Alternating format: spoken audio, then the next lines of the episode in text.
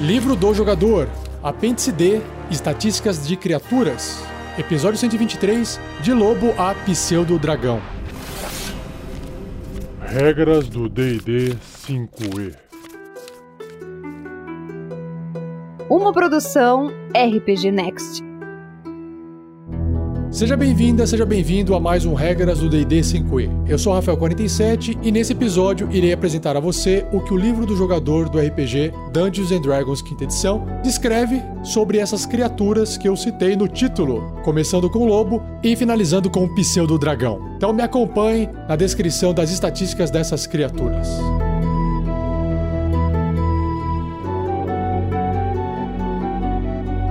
Seja você também um guerreiro ou uma guerreira do bem. Para saber mais, acesse padrim.com.br barra rpgnext ou picpay.me barra rpgnext.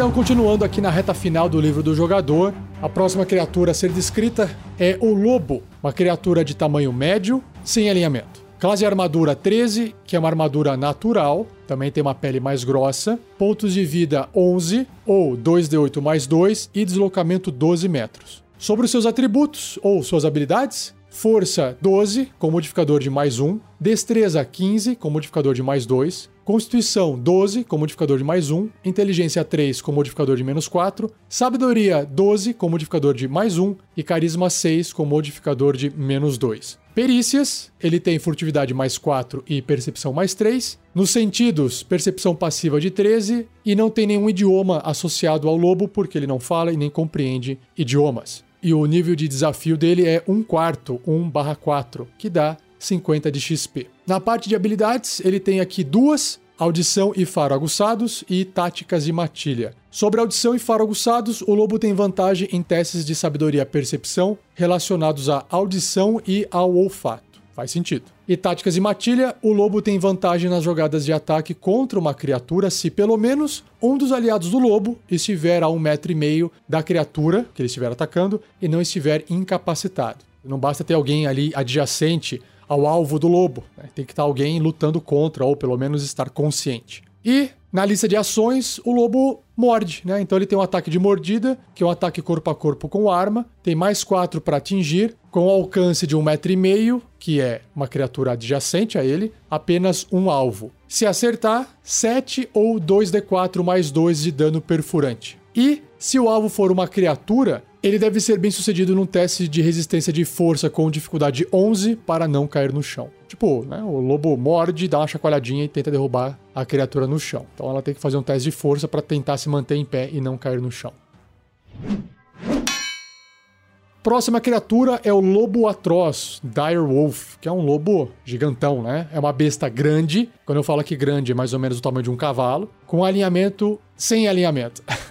que é uma, um animal, né? Classe de armadura 14, é uma armadura natural. Pontos de vida 37 ou 5d10 mais 10. Deslocamento 15 metros. Caramba, já é forte aqui. Nos seus atributos, força 17 mais 3. Destreza 15 mais 2. Constituição 15 mais 2. Inteligência 3 menos 4. Sabedoria 12 mais 1. Carisma 7 menos 2. Perícias, furtividade mais 4 e percepção mais 3. Sentidos, percepção passiva de 13. Não compreende, não fala, não entende idiomas. Nível de desafio 1 ou 200 de XP. Ele tem as mesmas habilidades de um lobo comum, que são audição e faro aguçados e táticas de matilha. Então eu vou reler aqui rapidamente. O lobo tem vantagem em testes de sabedoria e percepção relacionados à audição e ao olfato, e ele tem vantagem nas jogadas de ataque contra uma criatura se pelo menos um dos aliados do lobo estiver a um metro e meio da criatura e não estiver incapacitado. E na lista de ações também uma mordida. Só que provavelmente uma mordida muito mais forte do que um lobo normal. Então é um ataque corpo a corpo com arma, mais 5 para atingir. O alcance é um metro e meio, adjacente, apenas um alvo. Se acertar, aí a coisa dói. Ó. 10 de dano médio ou 2d6 mais 3. E esse dano é perfurante. Se o alvo for uma criatura,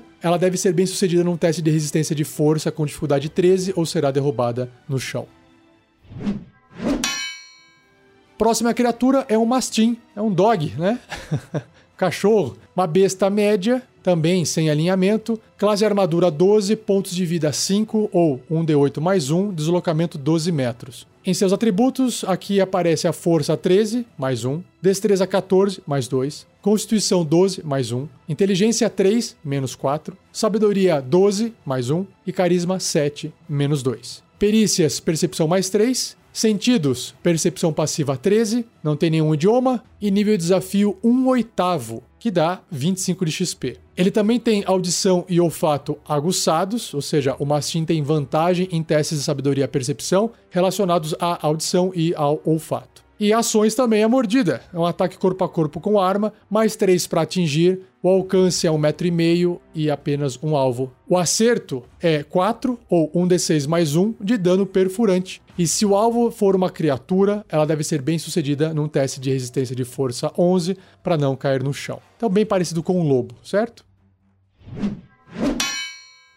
Morcego, uma besta miúda também sem alinhamento. Classe armadura 12, pontos de vida 1, 1d4 menos 1. Deslocamento 1,5 metro e meio se estiver no chão ou voando 9 metros. Sua força é 2, menos 4 de modificador. Destreza 15, mais 2. Constituição 8, menos 1. Inteligência 2, menos 4. Sabedoria 12, mais 1. E carisma 4, menos 3. Sentidos, percepção às cegas, 18 metros. Percepção passiva, 11. Também não tem nenhum idioma associado a ele e o nível de desafio é 0 ou 10 de XP. Ele tem duas habilidades, ecolocalização e audição aguçada. Então, sobre o ecolocalização, enquanto não puder ouvir, o morcego perderá o percepção às cegas. Ou seja, aquela habilidade de percepção às cegas de 18 metros na lista de sentidos só funciona enquanto ele estiver usando ecolocalização, ou seja, enquanto ele puder ouvir. Se ele estiver em algum lugar que impeça ele de ouvir, sei lá, um lugar talvez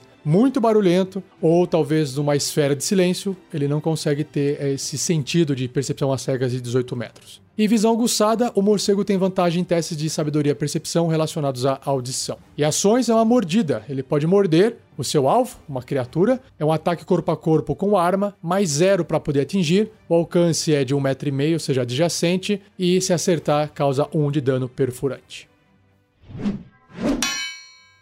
Próxima criatura é a mula, que é a besta média, também sem alinhamento. Classe de armadura 10, pontos de vida 11 ou 2d8 mais 2, deslocamento 12 metros. Força 14 mais 2, destreza 10 sem modificador, constituição 13 mais 1, inteligência 2 menos 4, sabedoria 10 sem modificador. E carisma 5 menos 3. Sentidos, percepção passiva de 10, também sem idiomas associado a ela, nível de desafio 1 oitavo, 25 de XP. E olha só que legal, por ser uma mula, ela tem uma habilidade especial chamada Besta de Carga. A mula é considerada como um animal grande com os propósitos de determinar sua capacidade de carga. Então, se vocês já ouviram um episódio falando sobre capacidade de carga das criaturas, toda besta ou toda criatura quadrúpede consegue carregar muito mais carga, e quanto maior ela for, mais carga ainda. Então, nesse caso, a mula, apesar de ser uma criatura média, ocupar o espaço de um humano, por exemplo, ela consegue carregar como se fosse um cavalo,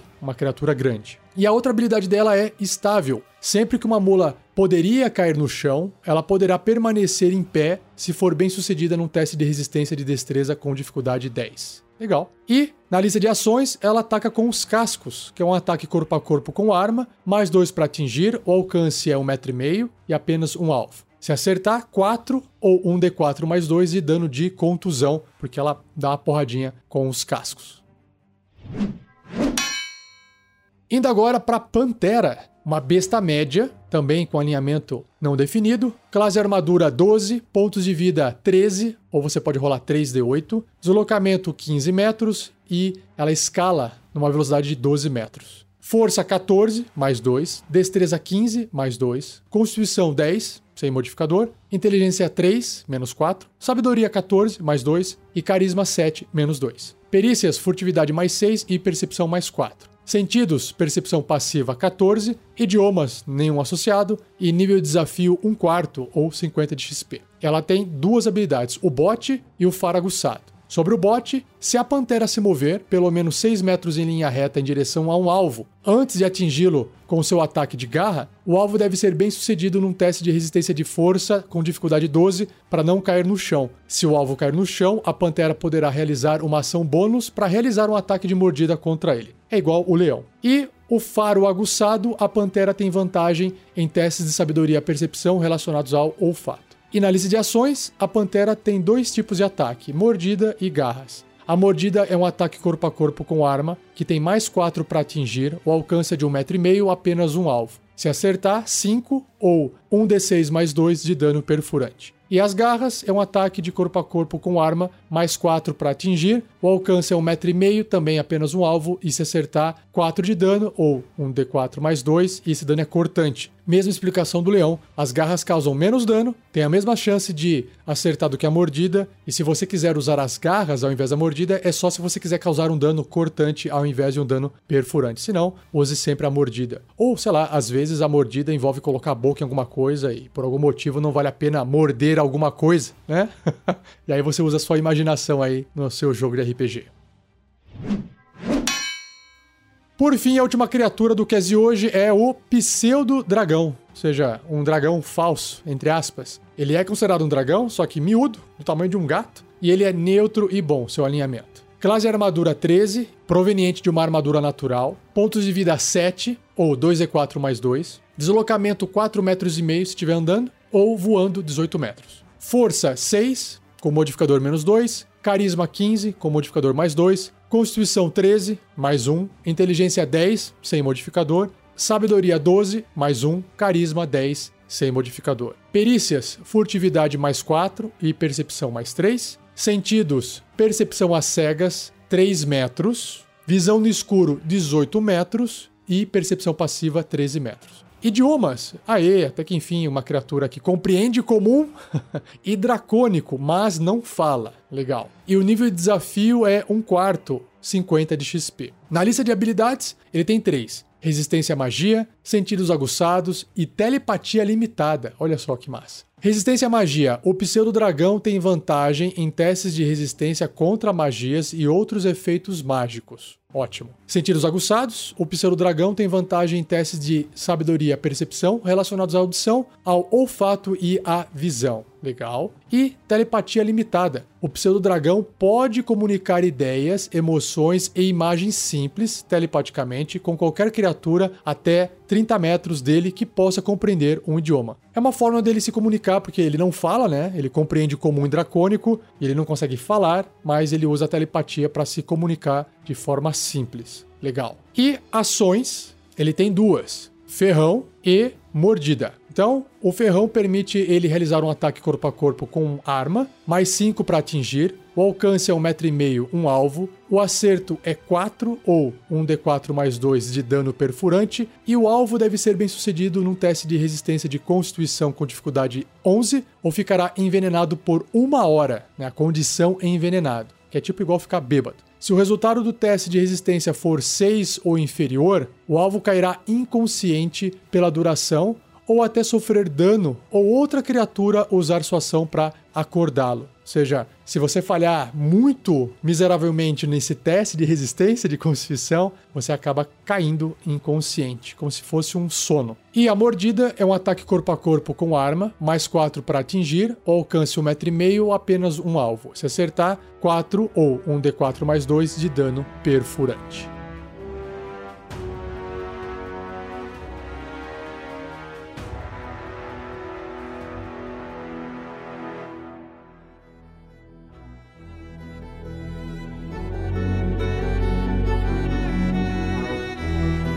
E assim eu encerro mais um episódio do Regras do D&D 5e. Espero que você tenha gostado e se você ficou com alguma dúvida ou queira conversar sobre qualquer outra coisa do livro do jogador, envie a sua dúvida para rafael47@rpgnext.com.br ou escreva no post desse episódio. Pretendo acumular essas dúvidas e publicar um episódio no futuro só com respostas, beleza? Não se esqueça de compartilhar. Um obrigado a Gleico Vieira Pereira, o editor desse episódio, e se você ainda não conhece nossos outros podcasts, saiba que nós do RPG Next temos Aventuras RPG RPG sonorizada, podcast com bate-papo e também podcasts falando sobre outros sistemas. Se você acessar o nosso site rpgnext.com.br, você consegue conhecer tudo que a gente está produzindo e publicando. E vá visitar a gente lá no nosso site para você ver também a cara nova que o site recebeu, tá bom? E não perca o próximo episódio, onde irei abordar as estatísticas das criaturas que começam em Quasity e terminam